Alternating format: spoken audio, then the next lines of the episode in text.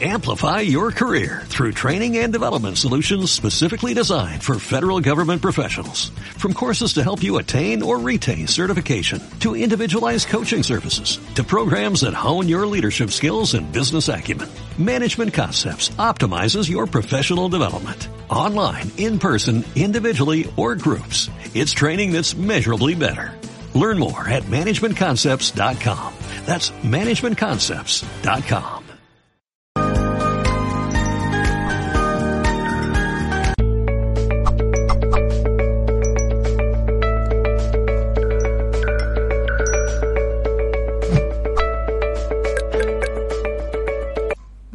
días, buenas tardes o buenas noches, dependiendo desde el lugar del mundo desde el cual nos veis. Os damos la bienvenida a un directo más de Mindalia.com en multiplataformas. Recordamos que estamos retransmitiendo en riguroso directo, como siempre, y a través de todos nuestros canales y plataformas, como por ejemplo YouTube, Facebook, Twitch, Twitter, Odyssey, Vaughan Live y más. En esta ocasión estamos con Luz, Luz Dari Parra Hoyos.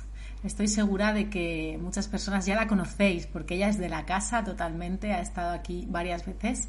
Hemos compartido pantalla y siempre es un placer compartir con Luz porque es una persona muy positiva y llena de sabiduría al mismo tiempo. Así que voy a hablaros un poquito más sobre ella antes de darle paso. Bueno, hoy nos trae un tema llamado Tres razones por las que no vives feliz. Así que bueno, os invito a seguir el tema que nos va a dar muchas pistas, ¿no? Luz Dari Parrahoyos es psicóloga, creadora de su propio método y da también varios talleres. Es amante de la vida y de las personas. Ama enseñar y ayudar a las personas a sanarse. Bueno, pues ahora sí vamos a saludar a nuestra querida invitada. Hola Luz, bienvenida, ¿cómo estás? Hola Elena, muy bien, muchas gracias. ¿Tú qué tal? Yo genial, ya te dije, encantada de estar acá contigo de nuevo con este tema tan interesante. Así que no te quito ni un minuto, Luz, te paso a cámara y después nos vemos en preguntas. Vale, muchas gracias. Gracias por permitirme estar aquí de nuevo, que me encanta y, y una de las cosas que más amo, que como tú bien lo dijiste, amo enseñar y amo compartir eso que la vida y Dios, en quien creo, me han permitido aprender, ¿sí? Entonces, compartir y poder impactar en las personas, poder aportarles un granito de arena para que vivan mejor, eh, es una de mis pasiones más grandes, ¿sí? Entonces, yo quiero, eh, pues pusimos solamente tres y puede haber muchas más razones o hay más razones, sin embargo, yo elegí como tres que son muy, muy eh, comunes en los seres humanos. Una de las cosas que todos deberíamos hacer con frecuencia es escuchar nuestro cuerpo. Y es una de las que casi no hacemos, ¿cierto? Escuchar nuestro cuerpo. ¿Y esto qué quiere decir? De pronto estamos tranquilos, vamos tranquilos por la vida y de pronto aparece un síntoma, cualquiera que sea. Eh, se lastimó un dedo, se lo rompió, estaba haciendo algo con alguien y ese alguien empujó una caja y entonces le lastimó un dedo y además de eso, pues la persona habitualmente no se pregunta o no nos preguntamos ¿Por qué justo este dedo y no otro, por ejemplo? Que ahí estaba involucrada toda la mano. Entonces, hace poco a alguien le pasó esto y es que le lesionaron, estaba transportando unas cajas, tal, y alguien le estaba ayudando. Entonces le lesionaron justo el dedo del medio, ¿sí? Y resulta que cuando yo le pregunto, ¿y qué es lo que estaba pasando? Y dice, no, pues yo no me acuerdo que estuviera pensando en eso, sin embargo, sí que por esos días estaba pensando que yo estaba muy, muy cansado, muy ocupado, que estaba ocupándome de un tema así muy importante y estaba pensando que no le estaba dando la talla en la sexualidad a mi esposa, que no estaba como cumpliendo con lo que ella quería.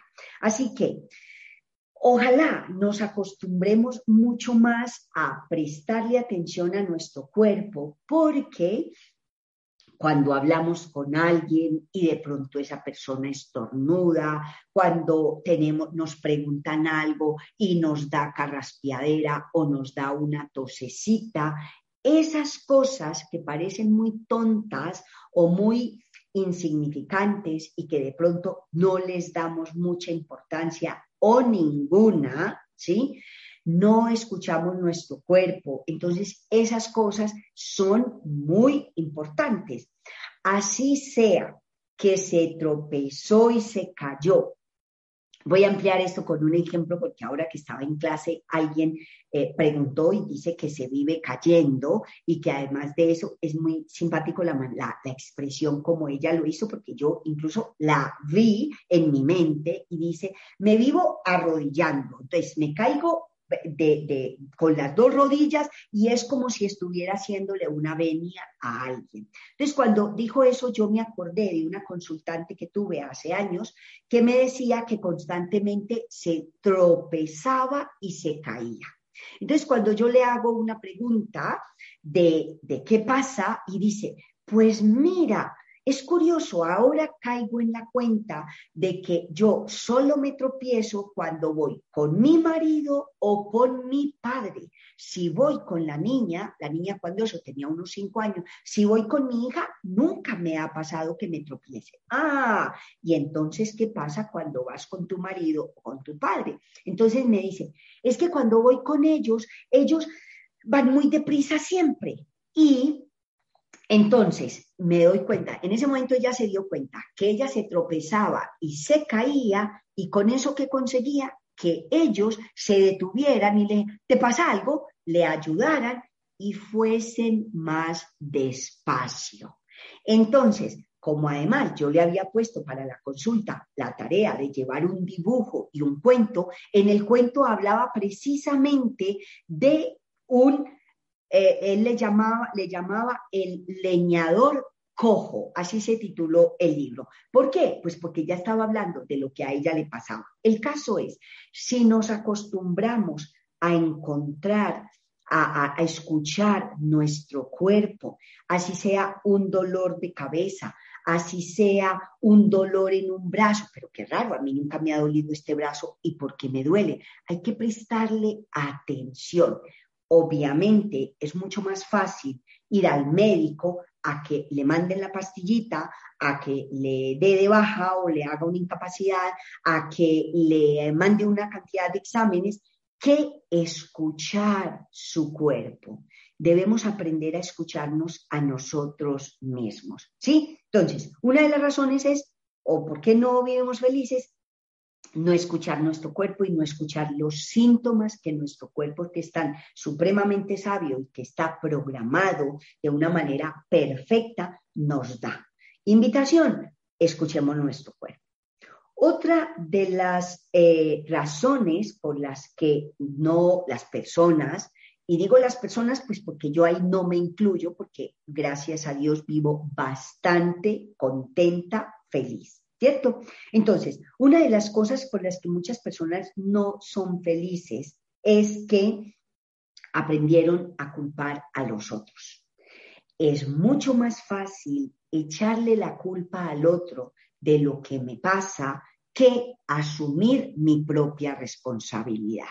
Entonces, en la consulta, yo tengo miles y miles de consultantes, entonces casi todas las personas vienen y me dicen, mira, es que ahora sé, o por ejemplo dicen, es que mi marido o mi esposa me fue infiel, es que, o mi pareja, quien sea, es que eh, a mí toda la gente me trata mal constantemente, es que la gente, es que los, hombres son malos, es que no podemos confiar en nadie, es que todos me hacen daño. Entonces, la persona se acostumbró a que es la, el camino fácil es culpar a los demás y esto tiene una razón de ser, ¿sí? Eso tiene un origen, para decirlo de otra manera, que es cuál. en algún momento de su vida puede que la persona se haya sentido víctima de alguien, ¿sí? Que ese es el tercer punto del que vamos a hablar. Entonces puede que la persona se haya sentido víctima de alguien o de una circunstancia o de algo, ¿sí? Entonces, cuando eso sucede, aprende a que su manera de salir de ahí, su manera de eh, defenderse, por ejemplo, puede ser y es más fácil para esa persona echarle la culpa a los otros. Aprendimos, también me preguntaban en clase hace un rato, aprendimos a, mm, yo no sé si manejar, a más bien decirlo, a sentirnos culpables por muchas cosas. Y muchas veces la culpa la empezamos a sentir, o hay muchas personas que empiezan a sentir la culpa desde que estaban en el vientre de su madre. Por ejemplo, hay personas que no se quieren nada a sí mismas y luego se preguntan que por qué será que no se quiere. Cuando ya investigamos un poco y vamos allá o acompañamos a esa persona, por ejemplo, a ir al vientre de su madre o con esa sensación de culpa y ese malestar que siente, se va al vientre de su madre y se da cuenta que esa mamá no contaba a nivel consciente para nada o no tenía nada de planes con que iba a venir un niño o una niña y en cuanto se da cuenta empieza a decir, ¿y ahora yo qué hago? ¿Qué voy a hacer con este bebé? Me, qué encartada. Ahora se me acabó mi vida. Ahora ya no voy a poder seguir estudiando. Ahora esto es, y además muchas veces dicen, es un estorbo para mi vida. ¿Qué va a suceder con esa persona? En el vientre sentimos de manera personal y directa todo lo que la mamá está pensando, sintiendo y viviendo de manera personal y directa. O sea que el bebé siente eso que la mamá está pensando y sintiendo que es. Es un estorbo, es un encarte, me está destrozando o dañando mi vida, ahora qué voy a hacer, puede que se sienta perdida. Y entonces ese bebé es así como se va a sentir más adelante en su vida. ¿Qué va a pasar? Que después va a atraer personas a su vida que le van a mostrar eso que ella siente de sí misma o él de sí mismo. Soy un estorbo, no valgo, me le tiré en la vida a mi mamá, me le tiré en los estudios. Entonces, atrae las personas que le van a mostrar eso. Lo que pasa, y hay una ley que dice, una ley del inconsciente que dice, el otro no existe. Entonces, ¿qué sucede aquí? ¿Qué va a pasar? Atrae a la persona que justo le va a tratar como si fuera una basura, como si fuera alguien que no vale, le va a culpar y le va a decir, tú tienes la culpa de esto que me pasa a mí, tú eres el culpable o la culpable de mis desgracias, etcétera, etcétera. O le va a ser infiel si lo que vivió en el vientre, o cuando estaba en el vientre, la mamá vivió infidelidad, por ejemplo, entre muchas otras cosas. Entonces esa persona va a estar vibrando en esa frecuencia y va a atraer personas que le van a corroborar sus creencias. ¿Cuáles creencias? Que no vale, que es una basura, que no sirve para nada, que es un estorbo, etcétera, etcétera. Entonces esa persona que aprende a hacer es más fácil culpar a los otros, entonces va a culpar a los otros y no va a asumir su responsabilidad y no se va a mirar a sí mismo o a sí misma. Por ejemplo, recuerdo mucho de una chica joven, profesional, eh, muy guapa, que había, se había casado súper enamorada amaba muchísimo a ese hombre, sentía que él la amaba también mucho, se casan y al año más o menos este hombre le es infiel con la mejor amiga de ella, ¿sí? Entonces, en, en, alguna ocasión ni siquiera estábamos en terapia, estábamos en una actividad de grupo, tal, y ella estaba llorando, llorando, llorando. Entonces yo le pregunto, ¿qué es lo que pasa? Y dice, Luz, es que yo todavía amo mucho al ex marido, yo amo a ese hombre, yo no puedo vivir mi vida sin él, me decía. Entonces empezamos a buscar qué pasaba. Y ella se fue a un momento en su vida en que a los 15 años están en una fiesta y ve cómo su padre está coqueteando con la mejor amiga de la mamá. ¿Qué sucede? Ella está atrayendo a su vida exactamente la misma situación. Ella puede estar culpando al ex marido de que fue infiel, que no se puede confiar en él ni en ningún hombre, que es malo, etcétera, etcétera. O, y así, o sea, va a seguir atrayendo eso. Se separa de este, se divorcia, más después va a traer otro igual, ¿Hasta cuándo? Hasta cuando sane esa situación. Cuando ella vaya atrás en su vida y sane esa infidelidad que vio de su padre, ¿sí? Que además era con la mejor amiga de la mamá, entonces ya ella no tiene que estar confirmando esa creencia de que no se puede confiar en ningún hombre y de que todos los hombres son infieles, ¿sí? Por eso yo incluso en, eh, cuando hago eh, terapia de pareja, entonces yo inicialmente les los veo a los dos, miro cómo cada uno cuenta su conflicto y después cada uno debe hacer su propio proceso. ¿Por qué? Porque cada uno tiene su historia para llegar al lugar donde han llegado. Entonces, podemos decir que la culpa la tiene el otro o podemos decir yo voy a revisar qué pasa en mí para estar atrayendo a mi vida estas situaciones, o los hombres infieles, o las mujeres infieles. También sucedió, por ejemplo, con un hombre que las esposas, ah, ya llevaba dos cuando eso, las esposas le ponían cuernos, ¿cierto? Todas terminaban teniendo otros hombres. Había dos factores importantes.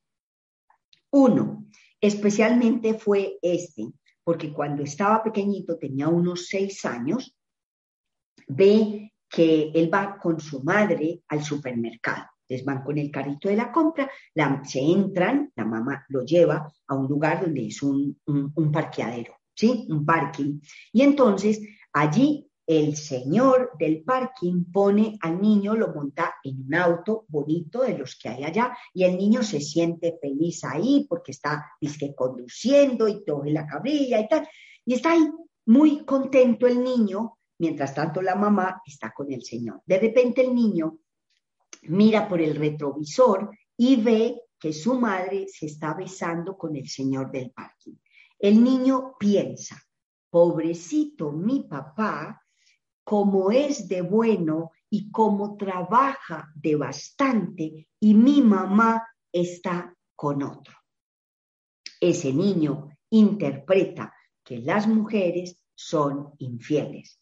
Como esa es su creencia, después atrae a su vida mujeres que le son infieles. Entonces, digamos, ese era un factor muy importante. Obviamente él se quedaba enojado porque las mujeres le, le, eran infieles, se separó la primera vez, la segunda estaba en esa relación en ese momento, entonces ya él fue a pedir ayuda, que encontró además que él prefería no tener sexo con su esposa, sino que más bien veía porno y ahí pues vivía auto, autotoque amoroso, que le llamamos mejor desde el Tantra, autotoque amoroso. Entonces él prefería estar con él solito y vivir su sexualidad con él solito que con la pareja. Entonces, obviamente, la pareja estaba insatisfecha, pues buscaba otro.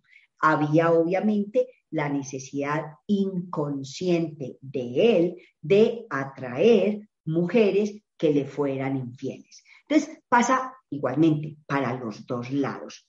Por lo tanto, es mucho más fácil decir que la culpa la tiene el otro a revisarnos a nosotros y asumir nuestra responsabilidad. Hace poco, una señora me trajo a un chico adolescente, a su hijo adolescente, que porque está consumiendo drogas, ¿sí? Entonces, eh, hizo una consulta, después fuimos a una actividad grupal y de pronto ella llega a donde yo estoy y me dice, ya lo encontré. ¿Qué pasó? ¿Qué encontraste? Ya encontré. Es que ya entendí que yo estoy distante de mi hijo y él se siente distante de mí porque mi mamá me lo robó, mi mamá me lo arrebató. Eso es muy fácil decirlo, ¿sí? Es muy fácil. Yo ahí le hice unas preguntas y resulta que es que ella, el papá del hijo, también había estado, está drogadito perdido, ¿sí? Perdido en las drogas. Entonces, ¿qué sucede? ella recibía a ese hombre, se separaba o él llegaba y vendía todas las cosas de la casa y después, al cabo de un tiempo, cuando ya no tenía nada de dinero, volvía, perdóname, perdóname, perdóname, y ella volvía y lo perdonaba.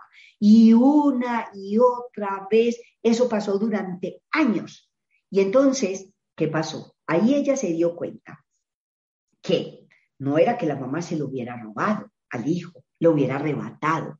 No, señores, simplemente lo que sucedió fue que ella, desde su ignorancia, porque yo le hablo que la persona está ignorante cuando hace un acto incorrecto, desde su ignorancia, cada vez que elegía al marido y volvía y le perdonaba y volvía con él, cada vez que hizo eso durante años, le dijo a su hijo, no, es más importante tu padre que tú, aunque seas un niño. Entonces ya dejó de culpar a la mamá, que es lo que pasa con mucha frecuencia cuando las personas vienen a consulta. Es que la culpa es de mi mamá, la culpa es de mi papá, es que mi papá hizo, mi papá dejó de hacer, mi mamá me abandonó, tal cosa, lo que sea.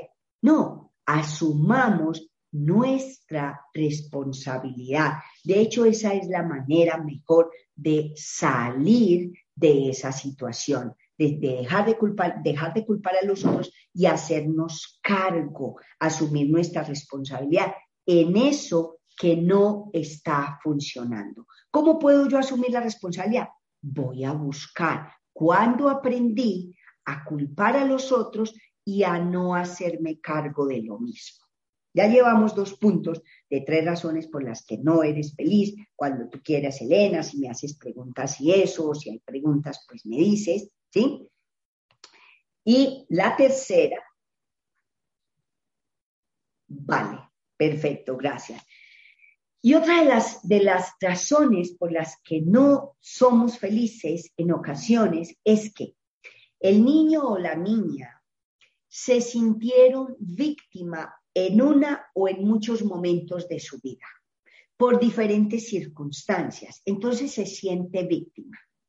Y ahí aprende muchas veces a quedarse en el victimismo. La persona de pronto interpreta que ir de víctima le trae ciertos beneficios. Entonces, asume ese papel para su vida.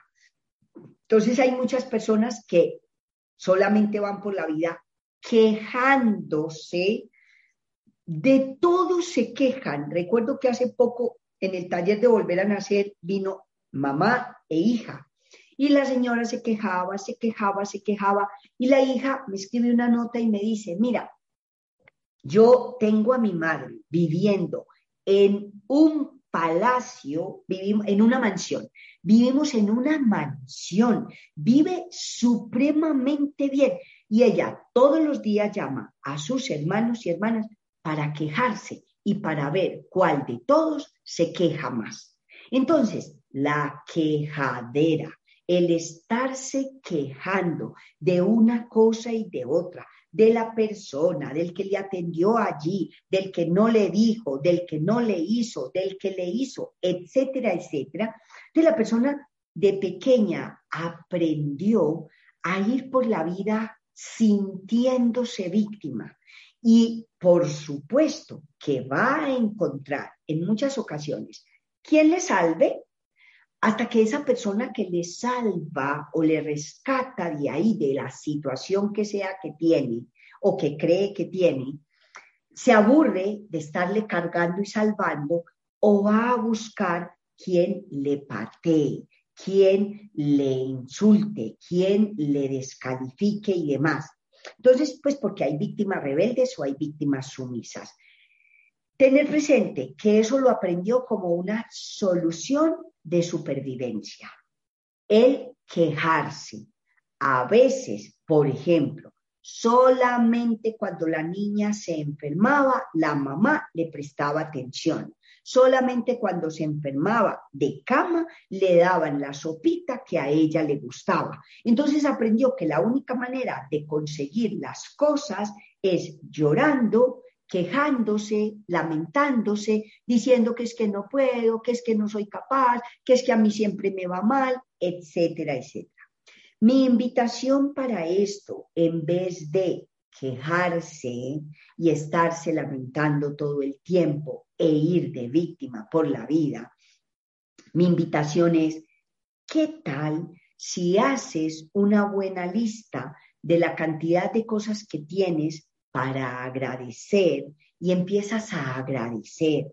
¿Qué tal si además decides, yo voy a dejar el papel de víctima, yo me voy a hacer cargo de mí y de mi vida, yo voy a tomar las riendas de mi vida y me voy a ocupar los demás no tienen la culpa de lo que me sucede a mí. Soy yo el responsable. Obviamente esto implica sanar a ese niño o a esa niña pequeña que aprendió a vivir de esa manera. Sí, la sanamos o lo sanamos y entonces así puede empezar a vivir la vida de manera muy diferente y de tal manera que vamos siempre que la meta sea ¿qué voy a hacer yo para estar feliz? ¿Qué voy a hacer yo para vivir bien, para estar contenta, para estar contento? ¿De qué que dependa de mí o qué cosa que dependa de mí voy a hacer a partir de hoy. Porque si bien las víctimas son muy poderosas, muy poderosas, tienen mucho poder, finalmente la gente se cansa y los van dejando de lado, los van aparcando. encuentran, suelen encontrar quien les salve, más la gente se va cansando. ¿Sí? Mi invitación, agradezcamos y ocupémonos de nosotros. Ahora sí, Elena. Genial, qué interesante lo que propones, como siempre, la verdad. Luz, vamos a ir a preguntas del público, pero antes voy a dar una información de parte del equipo de Mindalia. El 3 de junio aprende junto a Dalila Sarik herramientas y tips para conectar y alinearte con tu yo sagrado. En este taller, Dalila con Dalila aprenderás cómo alinearte 24/7 con tu yo sagrado. Así lograrás alcanzar tus sueños y vivir plenamente siendo coherente y auténtico. Para más información y reservas, entra en www.mindaliatalleres.com. Bueno, pues ahora sí, vamos con esas preguntas. Antes de nada, para usuarios de YouTube, Recordad que además de realizar vuestras preguntas podéis colaborar con Mindalia a través del botón Super Chat, el cual hará que vuestra pregunta sea preferente. Vamos con la primera que nos la hace Seli Marisela desde YouTube y nos dice, ¿cómo sanamos eh, con los que nos miran mal y su forma de hablar es tosca? Yo te preguntaría, Marisela, ¿Cómo te tratas a ti misma? ¿Te tratas bien? ¿Te tratas con dulzura, con amor? Porque aquí, como dije en el segundo punto, el otro no existe, el otro nos está mostrando lo que nosotros debemos sanar con nosotros. Entonces, si una persona es infiel, quizás debe sanar un tema de infidelidad, que tú no lo seas, o eres contigo misma infiel. En este caso, ¿qué tal estás con la dulzura para ti misma. Interesante. También nos dice después, ¿por qué atraigo personas negativas conmigo? Más o menos lo mismo. qué tan positiva eres contigo misma, qué tanto te quieres, porque ese es otro de los puntos supremamente importantes. Me quiero a mí misma, me quiero a mí mismo, ¿Por qué los otros son duros para conmigo? ¿Por qué me tratan así? Entonces mi pregunta es, ¿cómo me trato yo? Si hay alguien que le roba a otra persona y esta persona se dice, ¿por qué siempre me roban? ¿Por qué siempre me engañan? La pregunta es, ¿qué tan honesta, sincera estás siendo contigo misma? ¿Sí? ¿Qué tan fiel, qué tan dulce, qué tan amorosa? Es la pregunta para sí mismo. Eso hace parte del hacernos cargo de nosotros mismos. Ok, muchísimas gracias. Interesante. Vamos con la próxima que también es muy interesante y puede servir a muchas personas. Nos la hace Laura Chilito desde YouTube y nos dice, desde la perspectiva de la bioreprogramación, ¿cómo se puede ayudar o sanar una persona que siempre vive y ha vivido con un ánimo apagado y que ahora cree que puede estar en una depresión? Una persona que ha vivido con un ánimo apagado y ahora cree que, que está en una depresión. Yo te diría, lo ideal sería encontrar cuándo y cómo aprendiste a estar con el ánimo apagado. ¿Sí? Muy interesante la expresión. Yo en terapia le sacaría mucho jugo a esa expresión. Ha estado o vivido con el ánimo apagado. Y segundo, ¿qué hizo que ahora, de pronto de tanto acumular, acumular el ánimo apagado, esté en depresión? Entonces, depende de la edad, podríamos mirar eh, si fue que eh, dentro de las leyes de Hammer se dice que la, parte hormonal entra si ya es una persona adulta, entonces puede hacer que eso le agudice ese estado o puede ser que haya tenido una situación que hizo que se pusiera más apagadita de lo que habitualmente eh, has estado y buscaríamos el origen de ese conflicto, de esa situación que tu cuerpo te está hablando para poderlo sanar. Lo sanamos y hacemos un nuevo programa para que sigas adelante contenta. De todas formas, la recomendación que yo hice ahora, ¿qué tal si te pones a mirar las cosas por las que puedes agradecer? Por ejemplo, tienes vida, tu salud puede depender en gran parte de ti, de tus pensamientos, de eso que estás, eh, ah, es que no me gusta utilizar la palabra de lo que te estás alimentando, porque es que la persona no se alimenta cuando son pensamientos negativos y creencias que, le quitan el poder. Entonces, eso que, que come, eso que te tragas todos los días, ¿Qué tal si empiezas a cambiarlo por otros pensamientos más positivos y más de, definitivamente para mí la gratitud es tan supremamente importante y ayuda a que nos sintamos tan supremamente bien que qué tal si lo empiezas a incluir en tu día a día, si es que no lo haces ya. Si hay alguna otra, Elena. Sí, Qué interesante también, seguro que sirve a muchas personas. Hay varias, hay varias. Vamos a la próxima. Nos la hace Ingrid Cortes desde YouTube y nos dice, si la madre siempre fue manipuladora con sus dolencias físicas y siempre quiso estar sola y ahora, entrada en años, sigue manipulando a nivel mayor y pide compañía a gritos, ¿cómo se puede manejar esto? Bueno, lo importante es que hagamos las cosas con las que nos sentimos bien. Eh, ya de entrada, desde el comienzo, le permitieron a la mamá que la manipulara, ¿cierto? Entonces la mamá ya sabe muy bien cómo consigue las cosas, ¿cierto? La mamá tiene claro que es manipulando, que primero eh, no quiero atención y ahora la quiero toda. Entonces lo, lo más sano, correcto es yo cuando enseño sobre el triángulo dramático, ¿sí? En un curso de guion mental que hago, entonces cuando enseño sobre el triángulo dramático, le digo a la gente, en vez de salvar, vamos a ayudar. Y yo puedo ayudar, que es un dar después de un ay, o sea, después de que el otro me pide la ayuda. Yo puedo ayudar o debo hacerlo si quiero y si puedo. ¿Sí? Porque si lo hago sin querer y sin poder, me estoy sacrificando y después voy a querer pasar factura de cobro y posiblemente va a haber mucho malestar hacia esa mamá.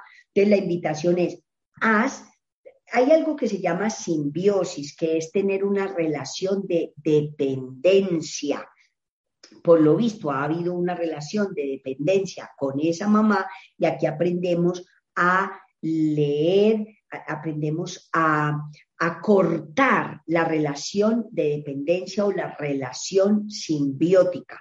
Yo te invito a que leas un cuento que se llama Las dos águilas del rey. ¿sí? Léete ese cuento, simplemente léelo varios días seguidos y espero que te funcione bastante. Y es importante poder estar acompañados tener una, un acompañamiento terapéutico para también ser capaz de romper la simbiosis. También muy interesante y la herramienta que das, Luz, muchísimas gracias. Vamos con la próxima, nos la hace esta vez María desde YouTube y nos dice, pregunta desde Uruguay, llevo trabajando en el amor hacia mí misma tiempo, pero siento que cuando me animo a dar mi parecer de algo, pareciera que a los demás no les interesa o ni tan solo me vieran. Gracias. Bueno, eso dentro de, la teoría de guion mental personal se llama que tienes un mandato de no ser vista. Yo te preguntaría o te invitaría a que te preguntes o a que le preguntes a tu madre si todavía está ahí. Un mandato de no ser vista lo asumimos o aprendemos y lo adquirimos cuando, por ejemplo, la mamá se embaraza y no dice a nadie. Entonces se pone una faja para que no se vea el embarazo. Entonces esa bebé interpreta en el vientre o después de que nace también cuando está pequeña que para sobrevivir la solución es no ser vista. Entonces, puede que sea una persona súper interesante, súper atractiva, súper linda y tal, y puede que esté en grupos donde nadie se entera que está ahí. Entonces es un mandato de no ser vista que puede venir incluso desde cuando estabas en el vientre de tu madre, que a lo mejor por alguna razón necesitó esconderte para que tú pudieras nacer. Si por acaso empezó allá en el vientre, entonces lo ideal es ir a vientre en compañía de alguien que haga bioreprogramación, que haga renacimiento y tal, y así puedes sanar esa situación. O si fue de la infancia que por alguna situación tú tuviste que esconderte, un trauma en el que te tuviste que esconder para poder sobrevivir, después de que venga de ahí y también hay que sanarlo. Eh, se llama mandato de no ser visto y también puedes empezar a darte permiso y decir, me doy el permiso de ser vista, me doy el permiso de que la gente sepa que yo estoy ahí, me doy el permiso de mostrarme, porque puede ser que también sientas que no te puedes mostrar o que no puedes confiar en nosotros. Que encontrar cuáles son los mandatos porque puede que haya varios y así sanarlos. Muchísimas gracias. Qué interesante ver siempre la raíz del conflicto de manera sistémica, ¿no? Con la mamá. Qué maravilla, Luz. Siempre es un mm. placer estar contigo. Ya sabes, a mí me encanta. Me encanta. gracias. Bueno, esta nos la hace, esta vez también muy interesante, nos la hace Mari desde YouTube y nos dice, hola, gracias por tu compartir muy hermoso, lo que comparte y verte feliz. Desde México, siempre he sido mala para comer y ahora de adulta observo que postergo hacerlo. ¿A qué se deberá? Muchas gracias. Conflicto con la mamá, muy posiblemente, ¿cierto? La comida simbólicamente representa a mamá. Entonces, podría ser, me voy a inventar, esto todo es especulación, ¿cierto? Podría ser que de pequeña tuvieses una rabia con la mamá un bebé puede tener una rabia con la mamá, incluso desde que nace, porque la mamá quería a una personita del sexo opuesto, quería niño y nació niña o viceversa. Entonces ya ese niño o esa niña viene con rabia con la mamá. ¿Sí? Entonces, o, o, la mamá cuando estaba alimentando a esa bebé no prestaba atención, estaba muy ocupada con otras cosas, o lo que sea, pero hay un malestar probablemente hacia la madre que también podría ser, no del bebé específicamente o de esa, con esa mamá, sino que la mamá cuando estaba embarazada de esta bebé, tenía mucha rabia con su propia madre, o sea, con la abuela de la bebé. Entonces eso lo siente el bebé. Y entonces después lo va a vivir como real, como, como propio, como suyo. Entonces, es importante que revises cómo es tu relación con tu madre y sanarla, si es el caso, que sea una relación no sana, sanarla para que puedas así eh, reconciliarte con la comida que es tan deliciosa. A mí es que me encanta comer. Entonces, para que la disfrutes, es vida, ¿sí? La comida, el alimento también es vida. Entonces, para que tomes a tu madre y tomes el alimento. Ajá, qué interesante lo que dice Luz. Hay un libro que a mí me encanta, me permito comentarlo, que es Adicción a la Perfección de Marion Goodman, que es una psicóloga junguiana, y habla sobre este tema, sobre la raíz de mm. los trastornos alimentarios y la relación con la mamá, y es súper interesante. Yo lo recomiendo, a mí me gusta mucho. Gracias. Sí, además si es junguiana, como sé que es junguiana, es fantástica, sí. No sé. Gracias. Súper, muchas gracias. Bueno, ahora estamos llegando ya al final. Eh, no sé si dará tiempo a hacer otra pregunta. Sí. Venga, vamos a hacer otra en dos minutitos. Nos dice José Olivares desde YouTube, pregunta desde México, para encontrar el punto medio, ¿es válido que el víctima pase a victimario?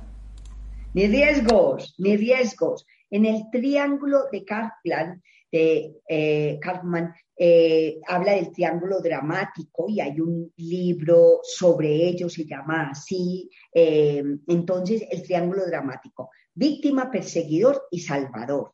Entonces, desde que estemos ahí y desde que hagamos cualquiera de los tres roles, salvar es hacer por los otros lo que los otros no nos están pidiendo y pueden hacerlos por sí mismos. Perseguidor, descalificar al otro, decirle que no vale, que no sirve para nada, que es un inútil, que no va a llegar a ninguna parte, etcétera, etcétera. Cualquier descalificación, casi siempre quien descalifica lo que le está diciendo al otro es lo que también se dice a sí mismo. Y la víctima es el que piensa, pobrecito de mí, yo no soy capaz, yo no puedo, no lo voy a lograr, etcétera, etcétera. Cualquiera de los tres roles que desempeñes, estás metido en esa en ese bucle, en esa, es como si entraras en un point o en una rotonda y hasta que no decidamos salir de ahí, la opción sana es decir, yo no persigo a nadie, si puedo enseñar, enseño y muestro el cómo, yo no salvo a nadie, si me piden la ayuda y la puedo dar y la voy a dar con gusto, entonces dejo de salvar, sino que más bien ayudo. Y en vez de víctima es, yo decido que yo no soy víctima de nadie, yo soy yo, soy muy capaz y yo valgo mucho y me hago cargo de mí. Entonces esa es la opción sana. No se trata de que pasemos de un lado del triángulo para el otro, no, porque se, se sigue en el mismo enredo y en el mismo problema. Genial, ahora sí estamos llegando al final. Nos hace una donación Laura Chilito, que le quiero agradecer, y nos dice, Per character with lovely dovery, eyes blowing red, hearts in the air. Qué bonito. Bueno, muchísimas gracias. Con esto nos vamos despidiendo por hoy, Luz, decirte que, bueno, ya sabes, de verdad una maravilla, me ha encantado, me ha encantado. Y espero vernos por acá pronto por el canal otra vez. Te mando un abrazo enorme y te doy paso para que tú también te despidas. Bueno, gracias Elena, muchas gracias a Mindalia por permitirme estar aquí, por invitarme. A mí me encanta eh, gracias a todas las personas que nos, que nos ven y que si sienten que esto que yo he aportado hoy puede aportar a otras personas, qué bueno que lo compartan, ¿sí? Porque se trata de que si nos ayudamos, pues vamos a estar mejor todos. Así que muchísimas gracias, gracias a ti Elena, porque siempre estás ahí, me encanta estar contigo y bueno, bendiciones a todas y todos, que yo ahora voy a seguir con una clase. Gracias.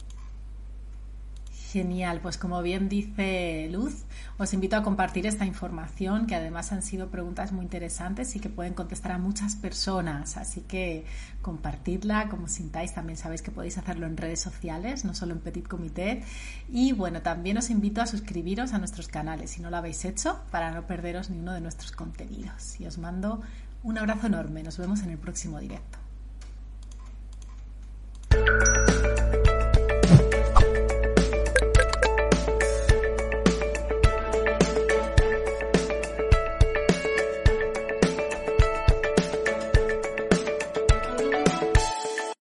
Amplify your career through training and development solutions specifically designed for federal government professionals. From courses to help you attain or retain certification, to individualized coaching services, to programs that hone your leadership skills and business acumen, Management Concepts optimizes your professional development. Online, in person, individually, or groups. It's training that's measurably better. Learn more at managementconcepts.com. That's managementconcepts.com.